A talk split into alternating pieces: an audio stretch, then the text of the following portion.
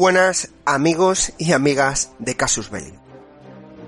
Lo primero, eh, agradeceros que estéis oyendo este audio porque es un audio de fans, con lo cual eh, adelantaros por mi parte y en nombre de mis compañeros vuestro apoyo con este programa. Muchas veces nos habéis solicitado, y a mí particularmente me habéis solicitado, que trate hechos de armas de soldados españoles. Muchos de los que oís este programa, muchos y muchas, pertenecéis a las fuerzas y cuerpos de seguridad. Y sabéis en España lo difícil y complicado que es hablar de determinados hechos de armas actualmente. Sea debido a que en la empresa puede provocar problemas con mandos, cargos y políticos de los momentos en los que tuvieron lugar los hechos o simplemente porque a veces determinadas miserias o por contrario determinadas actos de valor en este país, por desgracia, no se valoran. Hace muchos años, unos amigos me regalaron un libro que se llama Al final la guerra, que trata del enfrentamiento de las tropas españolas en Irak. Bueno, enfrentamiento y la experiencia de las diferentes misiones españolas en Irak. Aquí el que os habla conoce del, de ese libro a unos cuantos de los protagonistas en persona. Incluso ha tenido amistad con más de uno y me puntualizaron historias eh, a mayores de lo que se relata ese libro. Un libro muy, muy interesante que ha provocado una serie de problemas a, a los que lo escribieron, a los dos, incluso con los mandos piensad siempre lo mismo, que hay gente que no le interesa si no sale en la foto o al revés. Muchas veces se tapa la verdad. Y es por ello que el año pasado grabé este programa que por desgracia eh, se debió grabar eh, de, en condiciones inadecuadas o, o yo que sé o grabaciones de poca calidad, disculparme. Dani, te debo una y esta es la que te devuelvo.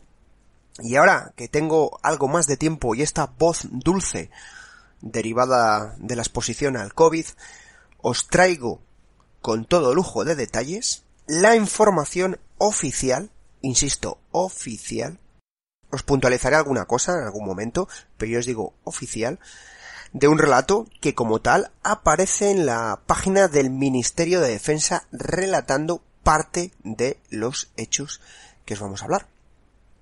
Hoy vamos a, volver al 4 de abril, a la base Al-Andalus, en Irak, en Nayab, donde sufrió un ataque continuo por parte de morteros del 60, RPGs, los famosos lanzagranadas soviéticos, que tanta fama tienen entre las insurgencias, disparos con AK, en fin, y todo lo que tenía a mano el conocido ejército del Manri, toda su capacidad de fuego, por así decirlo.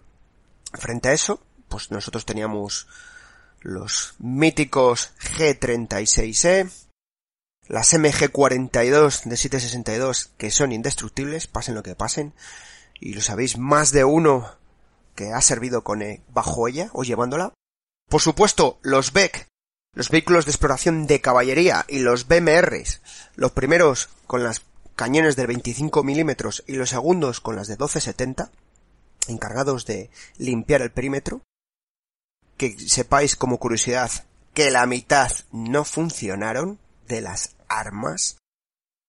Así que yo os puedo comentar que alguno tuvo que abrir la escotilla y tirar de G36 porque el 25 no funcionaba. Y todo eso, por suerte, apoyado por dos helicópteros Apache norteamericanos que aparecieron como ángeles de la guarda, dando cobertura, para poder rescatar a 30 soldados salvadoreños, 14 hondureños y 38 iraquíes que regresaban de hacer un entrenamiento conjunto y que se vieron rodeados por la masa de la población y por este pseudo ejército, teniendo que refugiarse en una comisaría y en una cárcel local y próxima. La batalla, cuya mayor intensidad se registró entre las 11 horas y las 16 y 15 minutos, se saldó, pese a su dureza, con tan solo tres bajas mortales. Un capitán norteamericano, abatido en la base, un soldado salvadoreño y otro iraquí. Se calcula que los atacantes sufrieron unas 250 bajas entre muertos y heridos. Si hacemos cálculos es una cantidad considerable.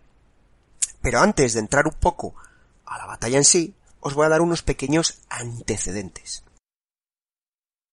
El destino de las tropas españolas en Irak fueron dos ciudades, Diguanilla y Nayaf.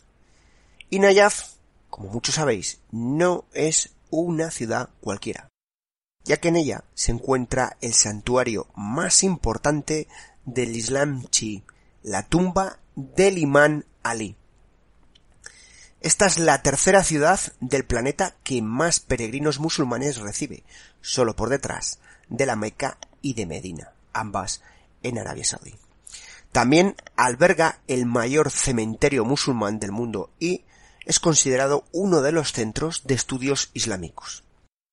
Para que os hagáis una idea, entre los alumnos que estuvieron en, este, en esta ciudad está el Ayatollah Khomeini. O sea que estamos hablando de un punto básico, una Roma, por así decirlo, y disculparme el ejemplo, de los chiís, de esta rama del Islam.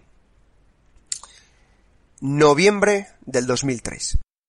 Y es que la situación de la comunidad chi era prácticamente insostenible. Había un enfrentamiento personal entre los dos principales clérigos sobre si apoyar, colaborar. ¿Te está gustando este episodio? Hazte fan desde el botón apoyar del podcast de Nivos. Elige tu aportación y podrás escuchar este y el resto de sus episodios extra. Además, ayudarás a su productor a seguir creando contenido con la misma pasión y dedicación.